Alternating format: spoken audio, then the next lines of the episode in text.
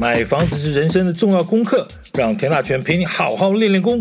欢迎收听田大权的甜言蜜语练功房。虽然不知道这个所谓的蓝白和最后的结论到底是会怎样了哈，但是基于尊重的立场呢，呃，我还是将四组总统候选人的住宅政策一一做整理。之前讲过啊，以目前就是我现在录音的当下。啊，还是四组总统候选人，那我们就以四组总统候选人的姓名笔画顺序呢，来依序分析。那之前已经讲过侯市长的一个住宅政策、住宅政见了哈。那今天我们就针对柯文哲市长的住宅政策和政见做一点分析和评论。柯市长对于住宅政策一直有他一个独特的看法哈，从他在台北市长任内就是如此。啊，此次的总统大选呢，也提出了相当多的主张，提出了一个朗朗上口的三多利政见啊。你不要想说是什么 whisky 的品牌，不是哈，喝酒不开车，开车不喝酒啊。先讲警语，好，所谓的三多利是什么呢？分别是大力盖社宅啊，社会住宅啊，大力改税制啊，税制啊，以及大力补租金啊，补租金。这三颗大力丸哦，听起来就还蛮有意思，蛮有 feel 的哦。接下来我们就来一个一个进一步的了解一下什么是什么。好，柯文哲市场所提出的第一项住宅政策叫做大力盖，大力盖什么？他主张大力盖社宅，他主张在社宅的储量未达到五趴之前呢，减少国有地的标售，避免政府带头炒地。啊，透过 TOD 增额容积和租税优惠交换开发商承诺一定比例作为长期租赁住宅，以提高青年的弱势或银发族入住社宅的机会。好，柯市长也提到呢，社会住宅是国土重要规划的一个方法。分别有大众运输导向，就所谓的 TOD 了哈，市有建物及用地整合运用导向之都市发展，这个 EOD 啊 EOD，呃这两种模式，那前者的社会住宅呢，可以盖在捷运线的末端，后者只是在校舍改建并校后呢，利用多余的空间啊盖社会住宅。这两套主张呢，其实也和侯市长的主张简直就是一模一样哈，都提出了利用呃大众运输系统的 TOD 以及学校退场之后的土地呢，来兴建社会住宅的想法。呃，柯文哲市长也提出来呢，就社会住宅呢可以带动四项功能，分别是实践居住正义、形塑城市美学、带动台湾智慧建筑的产业发展。带入社会新形态，啊，那过去台北市政政府规划社宅的时候，会先调查周边社区的需求，啊，例如托幼、托老，啊，然后那个居民活动中心、小作所、里里长办公室，啊，并在社宅中提供这些设施呢，有效降低居民的抗争阻力。好，这些其实是蛮。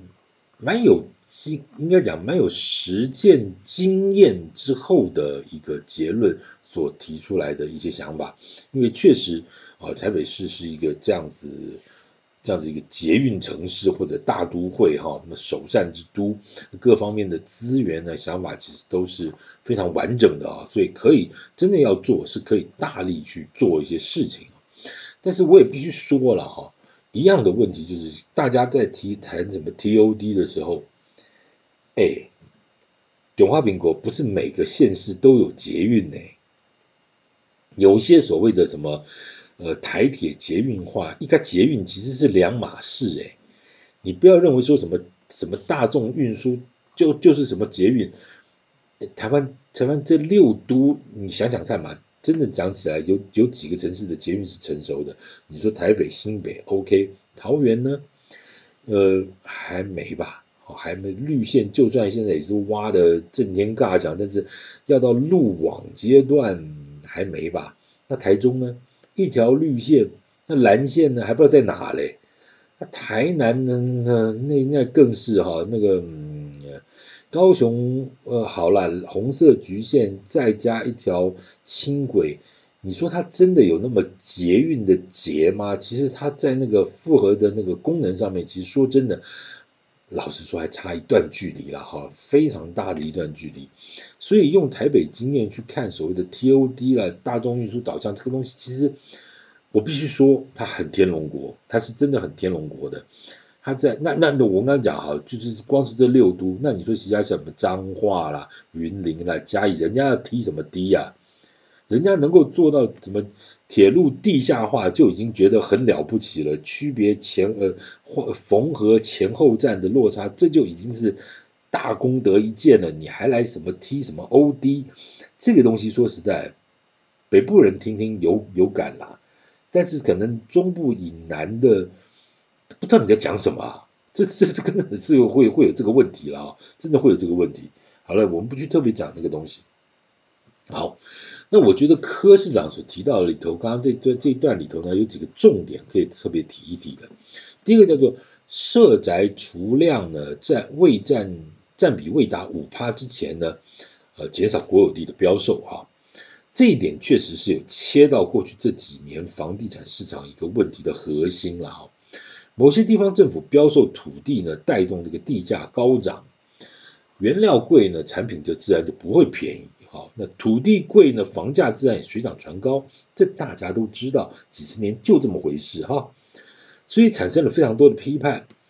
那事实上，这些地方政府有没有减少它的这个土地标售？没有，一点都没有，还把这件事情当成一个很重要的业绩啊。再讲那个一点就啊，地方政府没钱嘛，就卖点土地嘛，对不对啊？补充一下市库的一个支出嘛，我不要老是举债嘛，讲起来也都对。但是很抱歉，到了房地产市场之后，那种蛋黄区的土地一标上去，这块地是从地化地地板标到天花板，下一块地从天花板再变成地板，然后就一路这样上去哦。你讲它不要是炒作也不好，不不能。就讲它是炒作，但是它就是一个土地标售的一个循环哈。那所以说，刚刚柯市长提到说，我在社会住宅没有达到五趴之前呢，我减少的国有地的标售，也是希望哈，不要让这个东西去干扰到主流的住宅市场的一个运作的模式了啊。这我是同意的啊，这基本上我是非常同意的。好，那你知道目前全台湾的社会住宅比例是几趴吗？刚刚讲说，在柯市长说，在未达五趴之前减少国有地标售，那现在到底几趴？如果以内政部最新的一个统计资料显示呢，全台湾全部的住宅存量是九百二十三万四千九百四十三户，好吧，你就算是九百二十三万户了哈，多了哈。那社会住宅呢，包括完工与施工中的数量呢，总计是十二万。八千七百三十三户，那另外还有包租代管啊，对不对？包租代管的社宅呢，总共是八万六千四百三十二户，所以两者相加呢是二十一万五千一百六十五户，那占全体住宅九百二十三万四千九百四十三户的二点三三趴。好，先讲第一个。所谓的八年二十二十万户啊，这个其实你你表面上看起来，哦哦这边二十一万哈，很抱歉，有些东西是有有一些相当的比例是在小英政府上台之前做的了哈，啊另外一部分呢现在还在施工中的啊，还有在规划中的，所以现在有在讲说到明年呢，在小英总统任期届满之前呢，这个二十万户是可以达到目标的啊。啊，当时也没有定义清楚含不含所谓包租代管啦。总而言之，现在把它倒到一个缸子里头一起算吧，那就是二十一万多户啊，二十一万五千一百六十五户。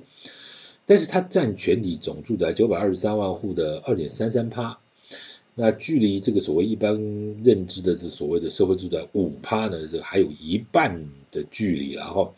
也就是说，台湾如果要达到五五趴的社会住宅标准，至少要有四十万户左右。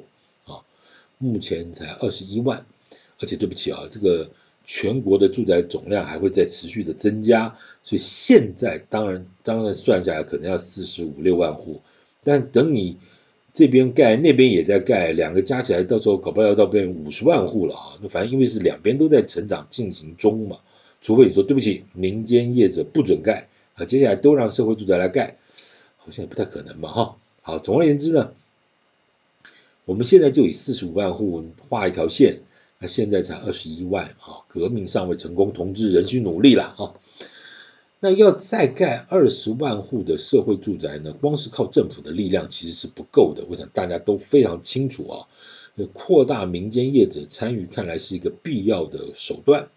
所以柯市长呢和侯市长在这个地方的主张呢，基本上是相同的啊，都是希望相关，就希望提供相关的诱因呢。或者透过什么 TOD 增额的容积啦、租税优惠啦，来交换开发商承诺一定比例作为长期租赁的住宅。其实政府不是没有尝试做过这样的事情。想当年的一个合宜住宅呢，以及目前许多的社会住宅的开发呢，其实就是使用了这样的开发策略。只是因为各县市的执行模式呢不尽相同，但也没有统一的规范。未来如果能够透过中央政府的一个统整呢，更有效率执行这样的扩大民间参与的空间呢，确实可以有效的达成这样的目标。因为这件事情啊，老实讲起来，中央有中央的思维，地方有地方的困难或者是问题。那你中央站在一个制高点的角度去看的时候，你说真的是你你全部都发展是六都都会核心区吗？那我问你，那些非六都的、非都会核心区的那些人的居住问题要怎么办？好像也不行，不管他吧。对，好。那如果你又把资源放到了一些非都会区或者非六都的都会的蛋白区，好了，你在那儿盖社宅，谁住啊？这又是个问题。呃，所以量化的指标和质化的深度研究呢，其实，在社会住宅这个议题上面，其实是是很重要的哈，很重要的。当然，我们现在总体来看，哎呀，距离这个五趴还有一段距离。但是实际上，你要你要在哪些地方做呢？是在农业县市的蛋白区或者农业县市的蛋黄区，你去做社宅，真的有那个需求吗？那也许是在。天龙国或者是六都的蛋黄区，它才会有居有社宅的需求。问题是你这边没有土地资源，你要怎么办呢？好，那就变成在讲啊，你有什么 TOD，那没有捷运地方，你要怎么办呢？所以这些东西有些时候不是说用一个大的目标哦，也许提的都对，三民主义讲讲都对，How to do，怎么做？这个其实是有一些。困难的地方啊，真的是有一些困难的地方。呃，大家都希望在六都的蛋黄区，呃，因为这边不过很抱歉，它就是工作机会多啦，甚至生活资源、生活机能各方面都是比较方便的，医疗资源也方便，就学啊、的环境各方面都比较好。但问题，那蛋黄区就这么点儿大，你要怎么办呢？对不对？那你要把那种蛋黄区这种黄金地段的资源拿来做社宅吗？好像又不符合不符合地尽其力的一个效益，那你不在这做，你要在哪做呢？啊，那这又是问题了。好了，这个这个这个是永远在里头绕的一个题目啊，学术界也一直在这个上面做争辩、争论、做讨论。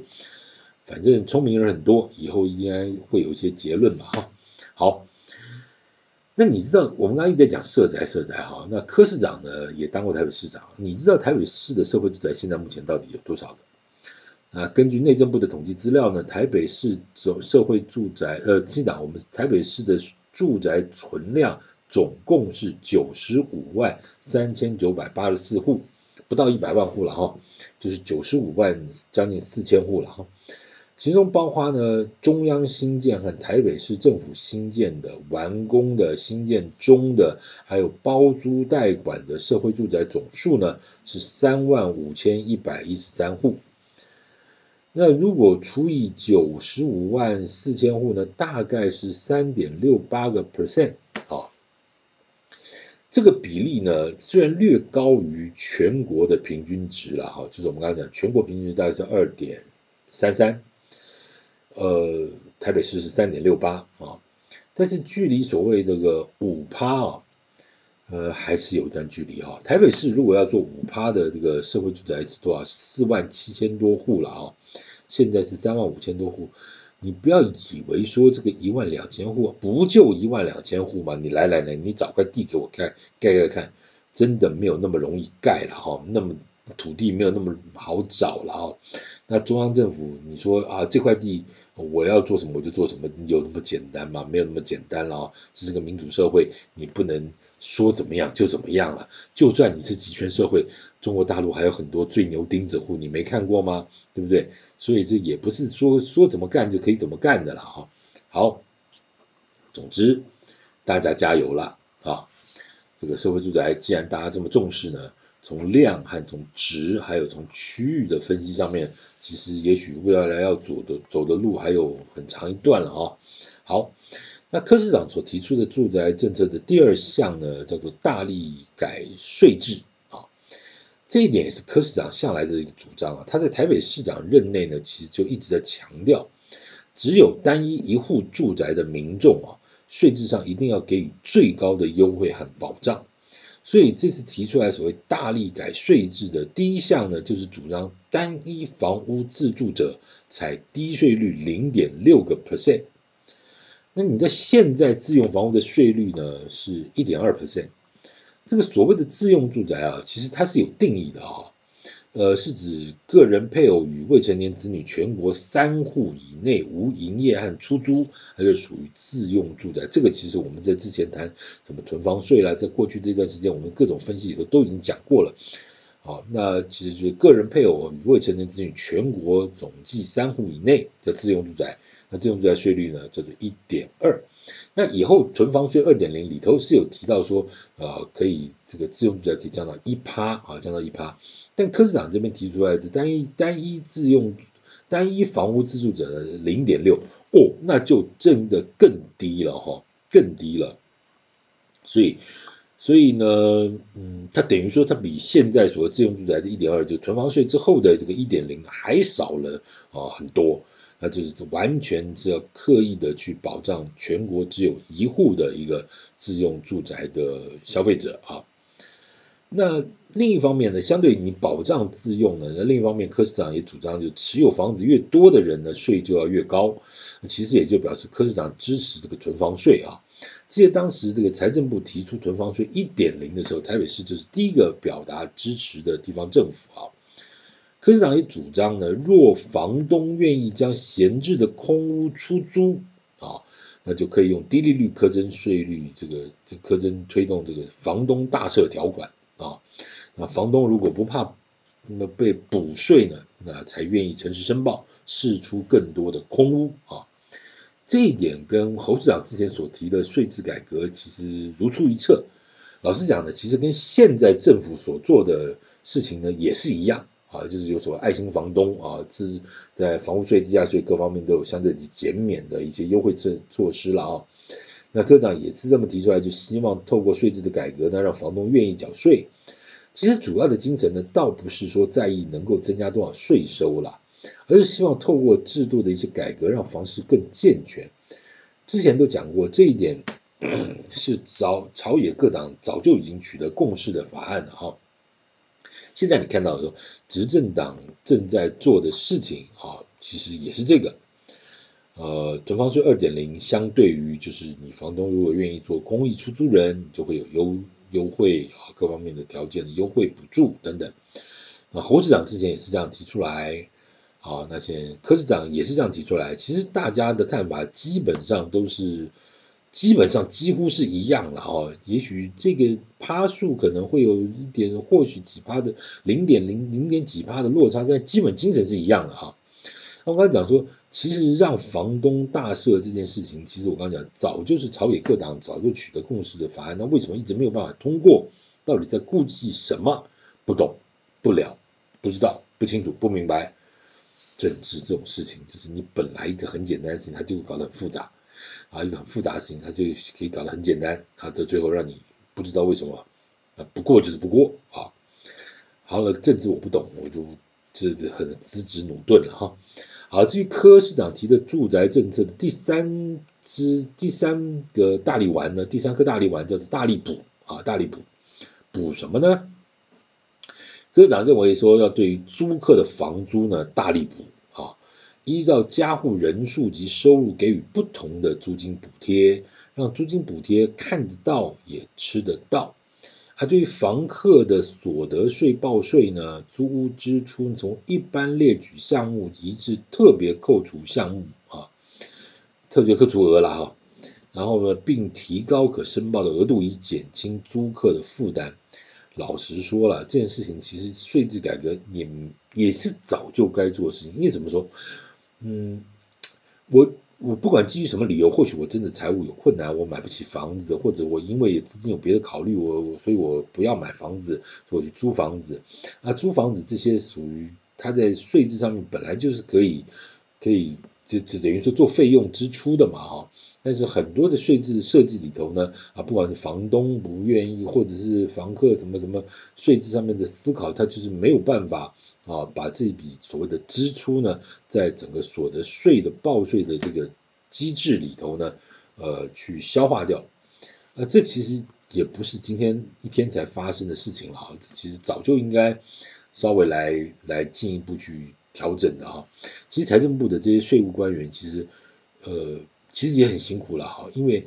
因为各式各样新的政策出来呢，牵一发动全身。你这个税少了，那个税改了，他就要考虑到那个的影响会是什么，这个影响会什么？大家其实讲讲很简单啦，你这个税要这样子改，那样子改，对不对？但是说真的，呃，牵一发动全身的一些思考，其实必须要整体来做考虑啊，也不是真的那么简单。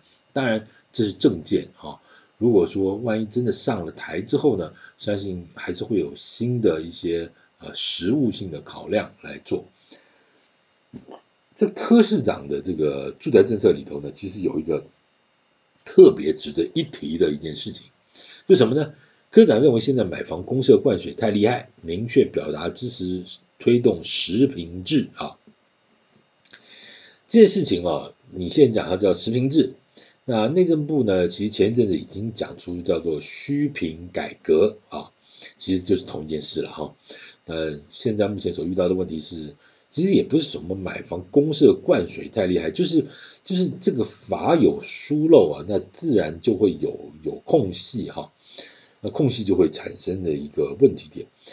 那你说公社到底要怎么办呢？公社的问题，那就是法定公社的问题，私设公社的问题，那个是另外一个故事。我之前也跟大家聊过啊，公社比到底是个什么玩意儿？那虚坪改革到底核心价值是什么？核心的问题点、关键点又在在哪里？啊，其实都不是那么简单啊。但是口号很好喊，好，口号很好喊，口号喊的实名制，就说哎呀，这是居住正义，嗯，也没有那么简单了哈。老实讲，也没有那么简单，这个还需要很多的制度相对应的配套了哈。好，只是说柯市长呢，很清楚的讲出来，他是支持实坪制的啊。好。平心而论了哈，柯市长的住宅政策并不像侯市长所提出的那么的洋洋洒洒了哈，但是他抓住了三个重点，那第一个当然就是社会住宅的问题，那一个就是税制改革和释出空屋的问题，就是所谓房东的问题啊，资源的问题。啊，另外一个就是补贴年轻人租屋的问题，基本上整体来看呢，大致的精神跟侯市长所见略同了啊。呃，那也跟现在中央所做的大致方向并没有太大的呃背道而驰之处了啊，大致精神大家都是往这个方向在走，呃，只执行策略然后各方面也许会有不同，但是见解的方向大致没有太大的落差了哈。呃，只是唯一我个人觉得比较欠缺的呢，就是对于都更政策方面了哈。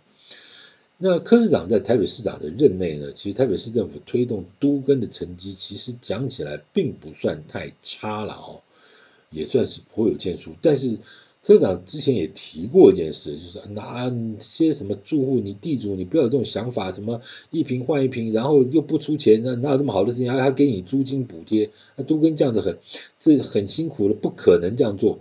呃，当然这件事情也是都当时柯市长曾经在台北市对于都更政策发表过的看法。所谓人心不足蛇吞象啊哈，那做都更是做不起来，这是我家之前讲过的，只有两种人，一个叫很贪心的人，一个叫更贪心的人。这个管你什么市长，管你什么总统没有用啊，天塌下来他不理你就是不理你啊。所以这个事情 老实讲，我是觉得说柯市长其实在台北市长任内，他有一些都跟政策。和措施其实还不错。那如果把它放大到全国或中央的一个角度来看呢，其实也也也确实有一些，因为确实台北市做都更是全国真的比较相对成熟的一个地方了哈。我觉得柯市长有足够的一个经验啊，呃，或者是执政的一些绩效可以拿来做做论述的哈。只是这次柯市长在这方面的一个政见上面琢磨的比较少，也同样有点可惜啊，有点可惜。简单来说，柯市长这次提出的住宅政策三多利啊，呃，这个口号蛮好的，蛮好的哈。这个大力盖社宅，大力改税制，大力补租金啊，支持实平制啊。还蛮好的，蛮好的，我觉得简单。那虽然不不是那么的洋洋洒洒，也不是那么的呃细细，应该讲不能讲说细腻，没有牵扯太多。但是我觉得大致重重点都有抓到了哈，都重点都有抓到。好，那接下来呢，我们就会进一步呢，再为各位整理剩下两位，其他两位不是不是不是是什么剩下两位，其他两位总统候选人的。住宅政策，我们已经谈过侯市长的住宅政策了。我们今天谈的是柯市长的住宅政策。我们接下来谈的是郭董和赖副总统的住宅政策。呃，感谢今天收听，请继续关注田大全的甜言蜜语练功房。谢谢。